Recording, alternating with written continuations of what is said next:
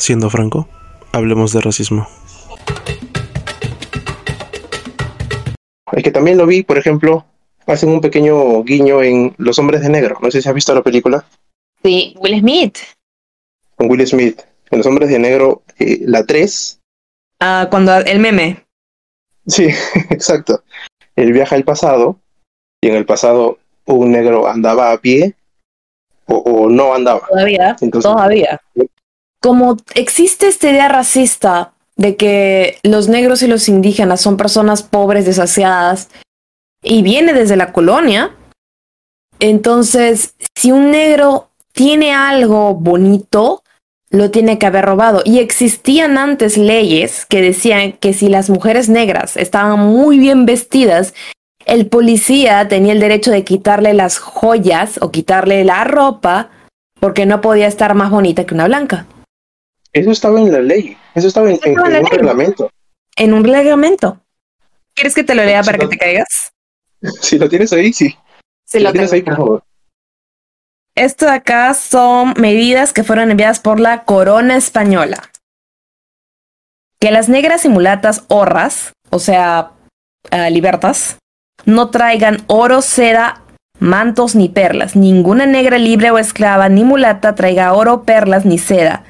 Pero si la negra la mulata libre fuese casada con español, o sea, solamente si te casaras con un español, pueda traer unos arcillos de oro con perlas y una gargantilla y ensaya un ribete de terciopelo. Y no pueden traer ni traigan mantos de burato transparente, ni otra tela, salvo mantelillas, que lleguen poco más abajo de la cintura, so pena de que se las quiten y pierdan las joyas de oro vestidos de seda y manto que trajeren.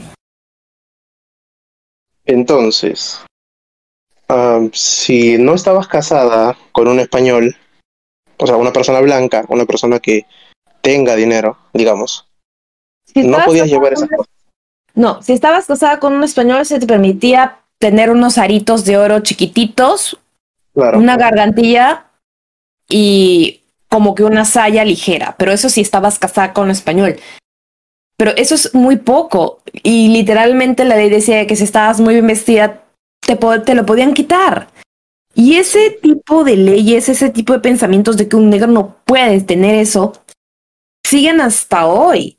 Hay algo que pasó en Estados Unidos que, bueno, ya conocemos todas las Karen. Hay una que se llama Soho Karen, de una mujer que atacó a un adolescente negro porque él tenía un iPhone. Ella decía, no, ese es mi iPhone. El papá del chico estaba ahí y le dijo, oye, mi hijo ha estado conmigo todo el día. Este es su teléfono. Mira, esta no es tu clave. Estas no son tus cosas. No, me lo has robado. Y la mujer lo atacó. Y cuando la entrevistaban, la mujer nunca pidió perdón, decía, no, es que, o sea, un joven negro con un iPhone, por favor, o sea, tienen que admitirlo. Y la chica se ponía en ese plan. Yo una vez lo dije eh, en algún momento. ¿Qué tan complicado es dejar ese pensamiento tan racista? Mucho. ¿Cómo te han tenido que criar? ¿Cómo te han tenido que criar como para que no puedas eliminar el bicho? O sea, ¿qué clase de crianza has llevado para que puedas hablar así y no sentir remordimiento? Una crianza que te ha hecho creer de que tú siempre vas a estar por encima de los demás, de que literalmente te hacen creer de que tú, por ser blanco, tienes más derechos y ellos, por ser negros, te deben cosas, de que ellos deberían estar agradecidos contigo por mucho. Entonces, literalmente creen que pueden venir a hablarnos y que puede y que tenemos que obedecerlos y que si ella viene y dicen que ese iPhone es mío, yo se lo tengo que dar porque sí. Y ellos son muy conscientes de que la ley es racista y llaman a la policía porque saben que es más probable que te ataquen a ti que los ataquen a ellos. Hay un racismo institucionalizado, ¿no? Hay un racismo que está bien metido, está en la columna vertebral del sistema. Acá en Perú se ve, en Estados Muchísimo. Unidos se recontravé y no sé, no sé cómo es, eh, eso sí, en Estados Unidos no sé cómo es el racismo con otras otras eh, minorías, no sé cómo es con latinos, mexicanos, no sé cómo es con mestizos, pero con negros sí, sí lo sé y lo he visto. No sé si conoces al, al actor Marlon Wayans, a veces por nombres es complicado, pero es un actor negro, Marlon Wayans, hizo un Ah, monólogo, hizo, hizo un monólogo para Netflix. El monólogo Ya. se llama Wolfish, que es algo como despertando, ¿no? El despertar. No recuerdo bien cuál es la traducción exacta porque es medio complicado. Ya.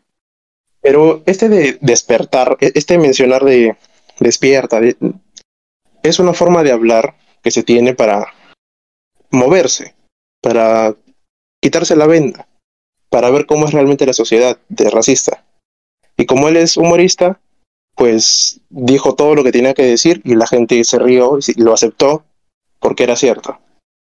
Habló de, habló de Trump, habló de las Kardashian, habló un poquito de todo. Y en un momento menciona, cuando mi hijo pueda conducir y todo, yo le he dicho que no mire al policía y cuando lo mire que sonría completo, para que le vean que tiene los dientes completos. Y la gente se reía, ¿no? Porque, o sea, hacía referencia a ese, ese tiempo de esclavitud, que te revisaban los dientes para ver si estabas bien. Ah, después se burló un poco de la gente que apoyaba el fracking, o sea, los blancos ricos, eh, se burló de los británicos. Y cuando pasaban, cuando enfocaban al público, había puro negro. Eran todos negros. Y eso, eso me hizo pensar en un momento. Pero ya, luego la, la cámara se movió y habían blancos. Y se los enfocaban porque Marlon se estaba metiendo con ellos en ese momento. ¿Tú crees? ¿Tú crees que ese humor, que se puede decir transgresor, se puede decir señalador, ¿tú crees que ese humor funcionaría aquí en Perú? Um, digamos que ese tipo de humor son armas de doble filo y tienes que saber usarlo. Ese es el verdadero humor negro.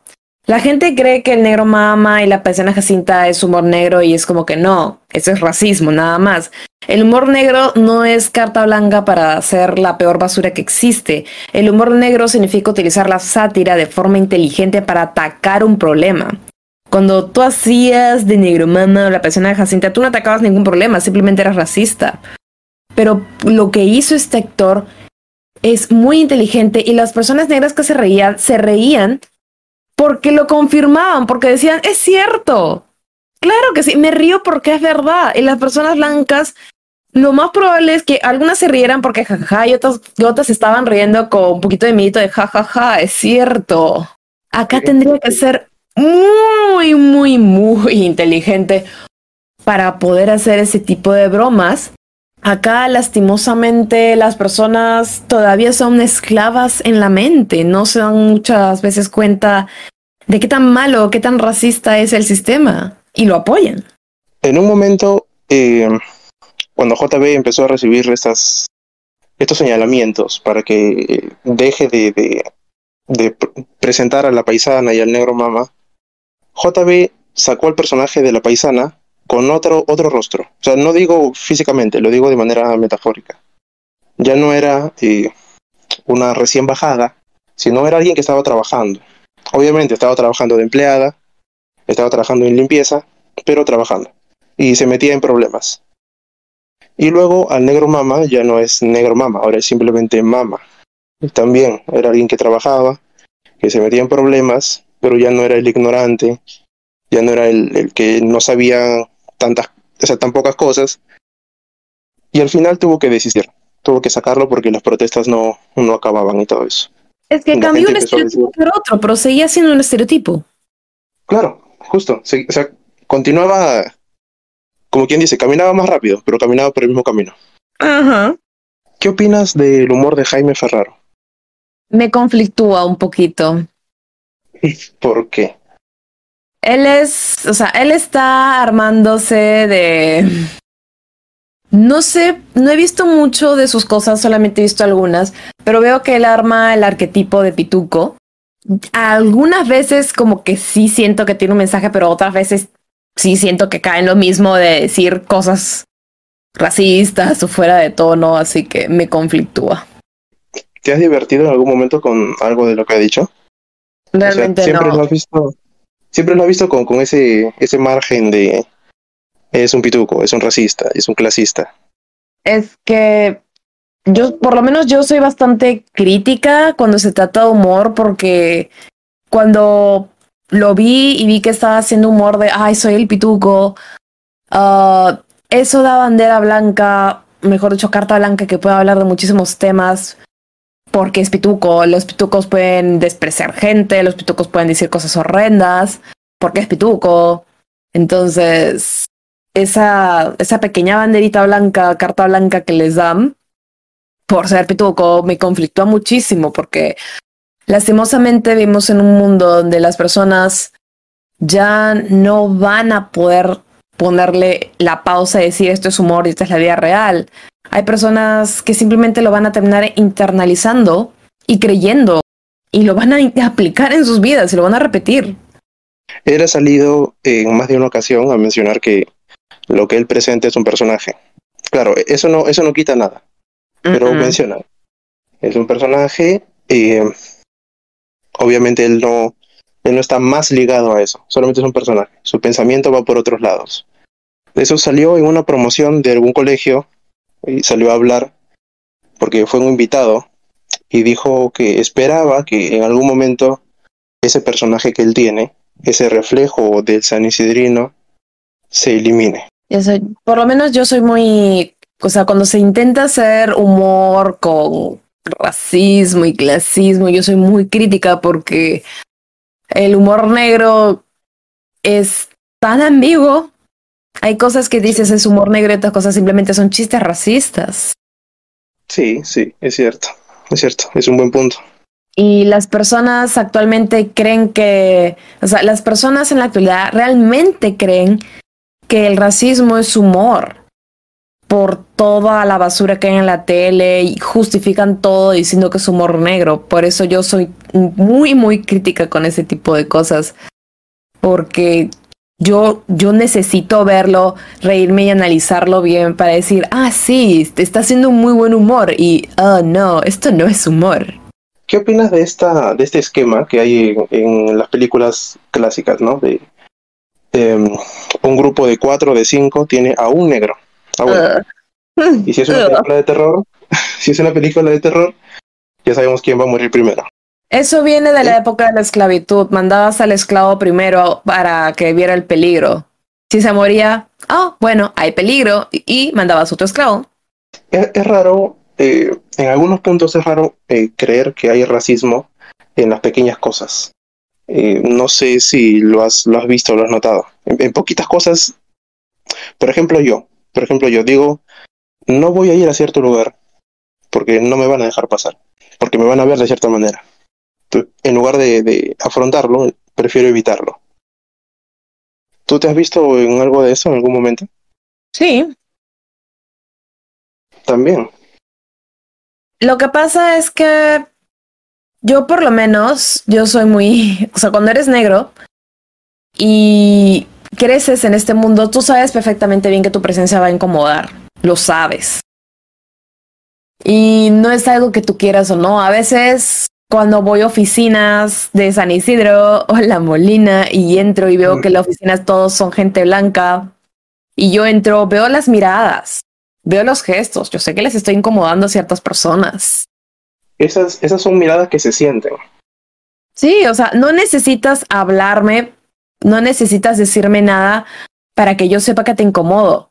Nomás con tu cara, tu rostro, tus expresiones, es algo que lo hemos vivido los negros durante tantos años que ya es, que ya lo sabes. Dices, ya sé de qué va esto. No sé si conoces, eh, bueno, esto es un poco complicado, porque yo también lo descubrí hace poco. ¿Ya? Había una, una negra, Liberta, en, en Brasil que se llamaba Chica da Silva. Ella se casó con un portugués que se llamaba Joao Fernández. Y creo que él era, eh, era comendador. Y Chica da Silva se convirtió en la primera, en la primera dama negra en toda la historia de Brasil. Wow. Sí, sí. Eh, lo que quería llegar. No he visto a mujeres en general, a mujeres negras mucho menos, que tengan un alto cargo en, empresas o en la política. Tú ves, me, imagino que hay un tema de racismo ahí, pero a mí me parece que no hay postulantes. No es que no haya postulantes. Yo, mira, yo soy una mujer negra y te puedo decir que hay tanto racismo Y en serio, que no te imaginas, mira, yo postulé a un trabajo y no me lo dieron. Y yo tenía muchísima preparación. Y recuerdo que un compañero mío postuló. No tenía ni la mitad de la preparación que yo tenía, pero él lo aceptaron. Y luego me puse a recordar, ¿verdad? En esa empresa todos eran blancos y todos tenían facciones muy europeas y mi amigo entra en esa categoría. Y, y me di cuenta, no me aceptaron por negra. La gente dice, no, que te lo Es un techo de cristal que tú ingresas a empresas, porque yo lo he vivido, muchas veces, muchas veces, sé que estoy repitiendo esta palabra, pero yo voy a muchísimas entrevistas porque en las entrevistas yo veo cómo me mira el entrevistador y veo que mi cabello no les agrada, veo que mi piel no les agrada. Muchas veces me dicen, plánchate el pelo si deseas trabajar.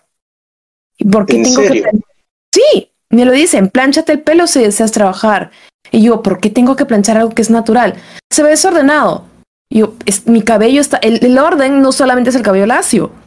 Y me dicen, si no te planchas el pelo no puedes trabajar. Y yo, bueno, entonces no porque eso significaría que voy a maltratar mi cabello y que tengo que hacer un gasto extra.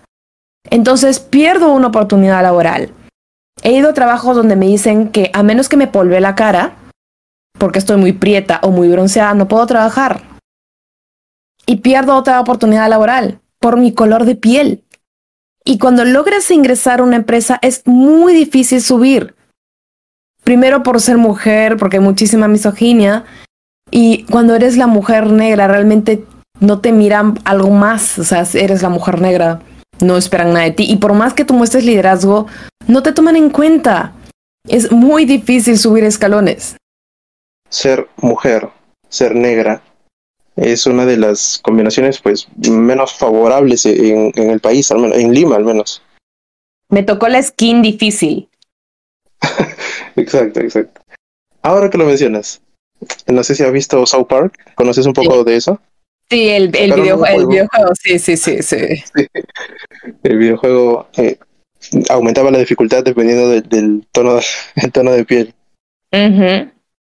Hay algo que la gente a veces no se da cuenta del por qué no los negros nos cuesta muchísimo lograr a veces ser protagonistas de cualquier cosa, ser líderes, es porque dentro de las películas, libros y muchos medios de comunicación, el negro siempre es relatado como el mejor amigo, que va a sacrificar sus gustos, su vida, su, interés amoroso por el protagonista blanco.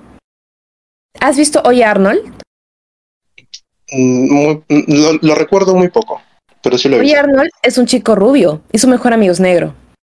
Cierto, cierto, cierto. Una serie actual, actual es Miraculous Ladybug, la protagonista es una chica asiática y su mejor amiga es la chica negra. Su interés amoroso es un chico rubio. ¿Y quién es el mejor amigo del chico rubio? El chico negro. Cierto, cierto. En Steven Universe lo mismo, el protagonista es un niño blanco y ¿cuál es su interés amoroso y mejor amiga? Una chica negra. Siempre se pone como el mejor amigo. Con nomás decirte en una serie de Disney, ¿has visto uh, Falcon and the Winter Soldier. Eso mismo, perdón, que mala sepa nombres. Bucky es un hombre blanco. Sí, Bucky es blanco. ¿Quién es el mejor amigo de Bucky? Un hombre negro. Falcon, el negro, sí, Falcon. Sí, sí, sí. Es cierto. Siempre se nos pone como el mejor amigo. Nunca como el líder. Pero ese chip, ese chip, ¿por qué no, no se cambia? ¿Por qué no se saca? Porque eso viene desde la esclavitud de que el negro es, sirviente. Como tú lo mencionas, viene desde la esclavitud, pero cuando te escuchen van a decir, esta es una resentida.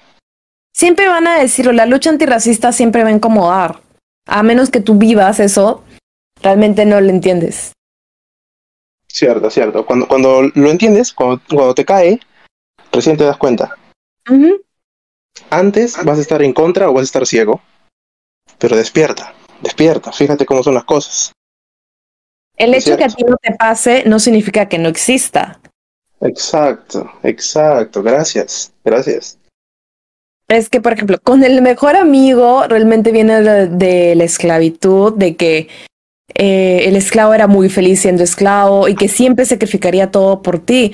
Porque si tú ves las series, hasta en la serie de Winx, que es una serie de Netflix, la protagonista es una chica blanca, su mejor amiga es negra, y siempre es la misma dinámica. La mejor amiga o el mejor amigo negro va a sacrificar algo que le gusta, algo que lo hace feliz por el bienestar, por el para al servicio de la persona blanca. Va a sacrificar algo que le gusta como su patineta o un deporte o hasta su interés amoroso para que el blanco esté feliz. Y eso pasa en un montón de lados. Voy a, voy a eh, mencionar al arquetipo de, de, el arquetipo de protagonista negro de una serie típica. Es negro, mejores amigos blancos, eh, usa ropa suelta, sí. tiene una forma de andar y de hablar graciosa. Y la música, bueno, la música le gusta rap o hip hop. Claro que sí. Eso es todo. El desarrollo de ese protagonista va a ser mínimo. o, o sea, va a ser un secundario. Y al final, algo que ha pasado muchas veces, al final voy a cambiar de actor. voy a cambiar de negro porque, porque todos son iguales. Entonces, eh, en la primera temporada tengo a este, pero ya lo cambio por este otro. Ha pasado en películas, ha pasado en series. Ha, pasado. Ha pasado. No sé si tú has visto, no sé si te gustan mucho las de superhéroes, pero ¿has visto ah, Iron Man? War Machine, sí, a War Machine lo cambiaron. Si tú pones ese arquetipo de hombre o mujer que le gusta el hip hop, que utiliza ropa suelta, que va a ser medio protagonista, que hablará de forma en particular, vas a ver que van a ingresar un montón de personajes ahí. Bueno, para la gente que diga que soy una resentida, un pequeño mensajito. No se trata de ti. La vaina es que no decimos esto porque quiero atacar, yo no quiero iniciar una guerra racial entre los blancos y los negros, y yo no estoy diciendo vamos a quemar todo lo que hicieron los blancos porque por favor, si los negros quisiéramos venganza, se haría el fin del mundo. se menciona este tipo de cosas, se habla de racismo, se quiere enseñar de racismo para poder aprender de los errores para corregirlos y que dejen de cometerse, para que podamos vivir una situación mejor. La gente, o sea, el antirracismo va a, ofender, va a molestar siempre a la persona racista. Esta es una frase que yo digo bastante seguido. Cuando el privilegio es lo único que se conoce, la equidad se siente como ataque. Cuando ven que personas que antes que se, nos que se quedaban calladas, ahora alzan su voz y dicen, ¿sabes qué? Esto sí me molesta. Ahí es donde ¡ah! super ofensa o super molestia, es como que... Y es ahí donde la equidad comienza a suceder y el racista se siente atacado porque se da cuenta de que ya no va a ser el centro de atención. Entonces, es un pequeño llamado a personas antes de que digan, resentido, sé que quieres causar odio, ponte a pensar, ¿por qué te molesta tanto que se hable de racismo si tú no eres racista? Genial, genial, buenísimo. En serio, buenísimo. Mientras más se pique una persona, más metida la mano tiene en el problema. Entonces, mientras más chille con la lucha antirracista, más racismo reconoce dentro de su persona. Y le duele reconocerlo y le duele poder decir, ay, sí, soy racista. Y como no quiere hacerlo, prefiere su privilegio, prefiere quedarse ahí en esa burbuja de privilegio, no cuestionar nada, se ofende, se molesta y comienza a atacar. Si tú hubieras nacido blanca, ¿tú crees que tu movimiento sería el mismo? ¿Crees que estarías buscando lo mismo? No, completamente no.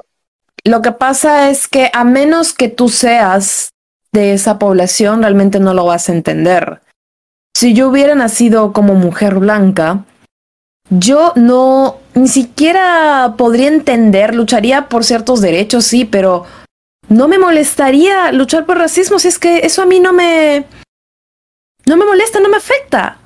Entonces, muchas, por ejemplo, a veces el problema del feminismo, que algunas chiquitas se suelen enfocar solamente en la opresión sexista, y es como que no, no, querida, no, querida yo no me puedo enfocar solamente en la opresión sexista, Porque a mí, aunque no me dé la gana, la opresión racista me afecta. Yo no me puedo levantar un día y decir, hoy día no me afecta el racismo, porque no, no va a pasar.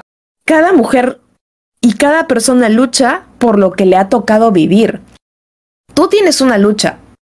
Tú, como Gianfranco, tú tienes una lucha por algo. Y tú estás luchando por eso porque sabes que eso es algo que falta en tu vida o sabes que eso es algo injusto en tu vida.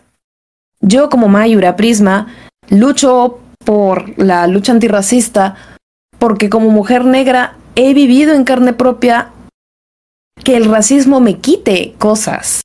Con decirte algo, algo que me quitó el racismo. Tú ubicas que las niñas juegan con muñecas, ¿verdad? Sí, sí. Ya.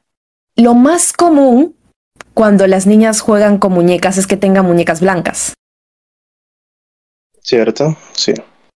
Todas mis amigas, cuando jugábamos a la casita o a la mamá, podían decir que la muñeca era su hija. Yo no. Sí. El racismo, el racismo me quitó esa oportunidad. Cuando yo lo decía, me decían, es imposible, tú eres negra y esa muñeca es blanca. Tienes que decir que la adoptaste. El racismo me quitó la oportunidad de jugar como una niña y decir que esa muñeca también era mi hija. Tú siempre tenías que decir que era adoptada o que la encontré o que me la habían regalado. Yo no podía decir que era mi hija. Y siendo niña, ¿cómo se afronta eso? Es que cuando eres niño realmente no sabes por qué pasan las cosas, no lo entiendes. No sabes por qué, o sea, yo en ese momento no entendía, ¿por qué yo no puedo decir que esta muñeca es mi hija? O sea, mucha gente dirá que es una estupidez, pero son pequeños detallitos que conforme se van juntando a lo largo de tu vida, ves que te quita mucho. Y a lo largo de tu vida aprendes de que como eres una minoría no te van a escuchar y aprendes que te va a tocar sobrellevarlo.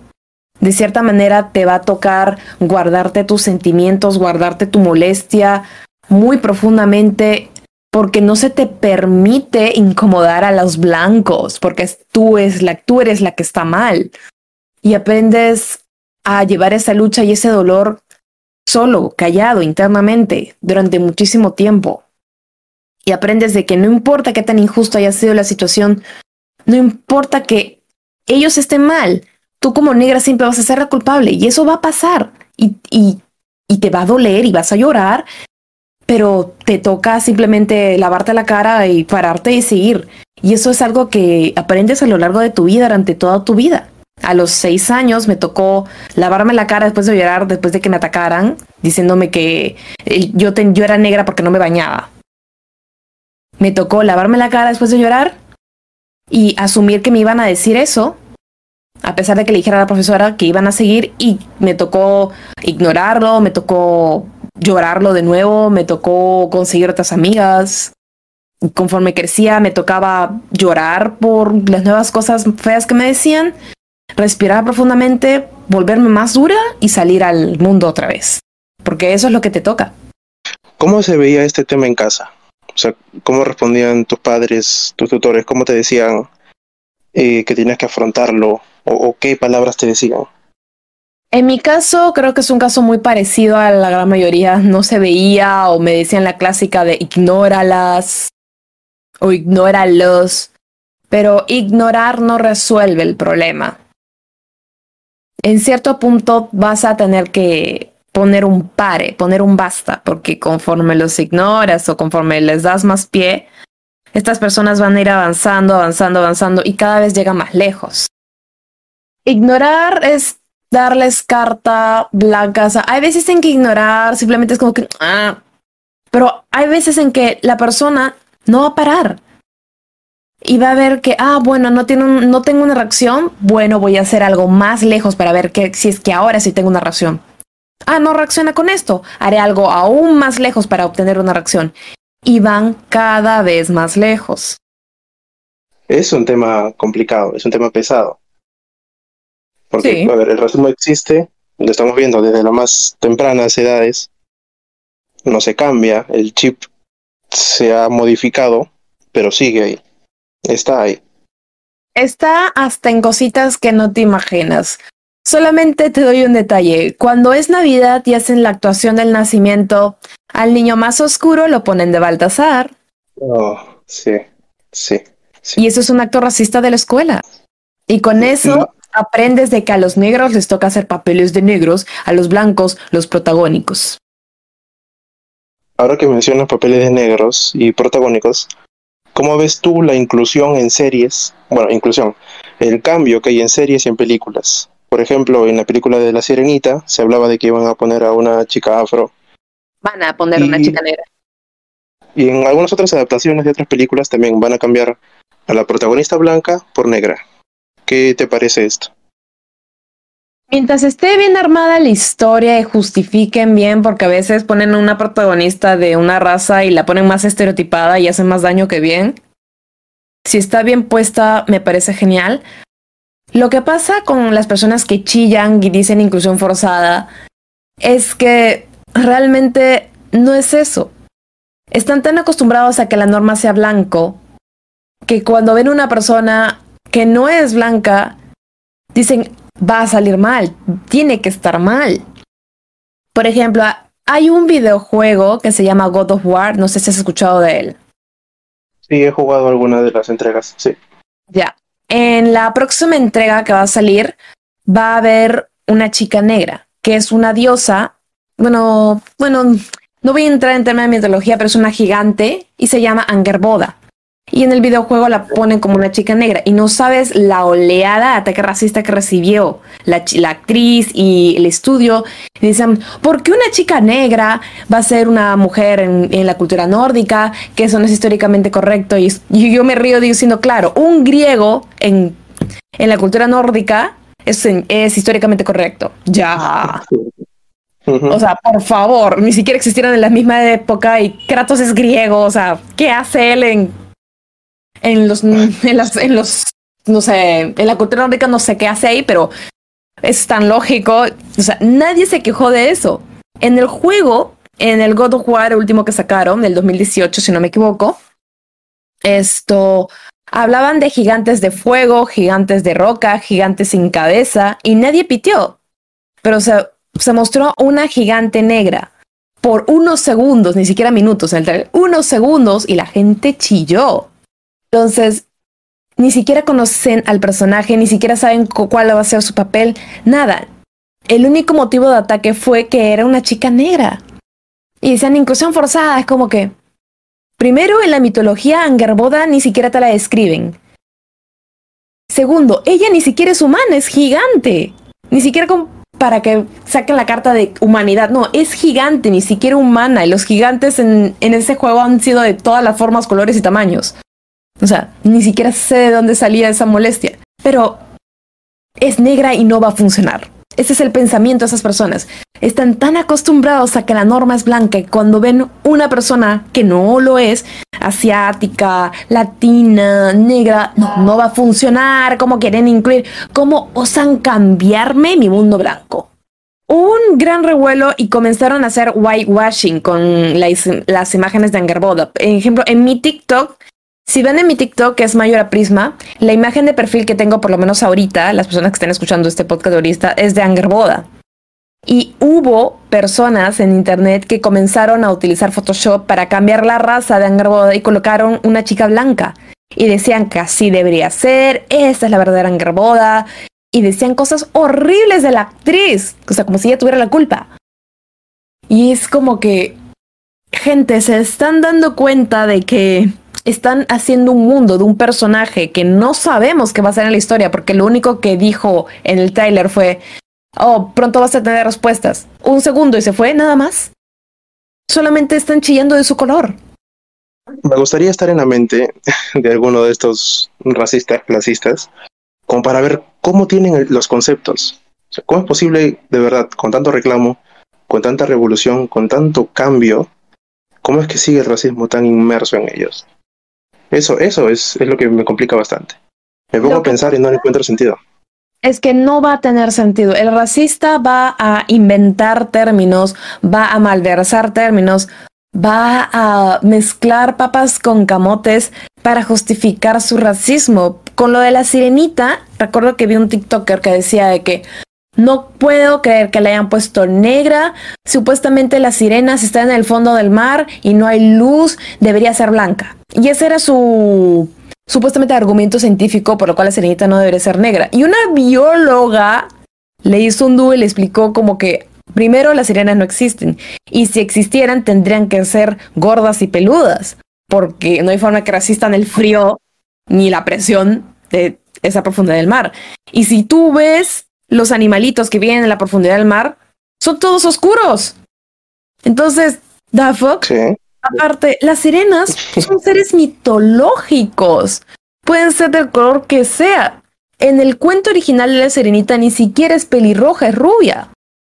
El racismo, lo estamos viendo, no tiene sentido, no tiene pies ni cabeza, no hay aristas para cambiarlo. Bueno, no hay aristas para que se mantenga. Pero ¿cómo podemos cambiarlo? ¿Cómo podemos quitarlo? Es que el racismo no va a desaparecer de la noche a la mañana y no es algo que tú digas, chao. Es una batalla primero contigo mismo. Primero tienes que mirarte al espejo tú mismo antes de querer cambiar las, la sociedad y todo lo demás. La sociedad está conformada por gente, las empresas las conforma gente.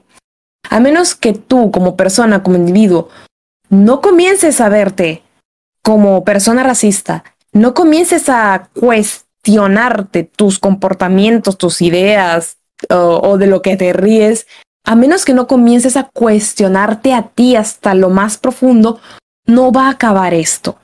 Tienes que en cierto momento pasar un día muy incómodo y verte al espejo y decir, diablos, de verdad que yo tengo unas ideas bien racistas de lo que está pasando y no son así y, te va a doler, te va a joder, no vas a querer, pero es necesario.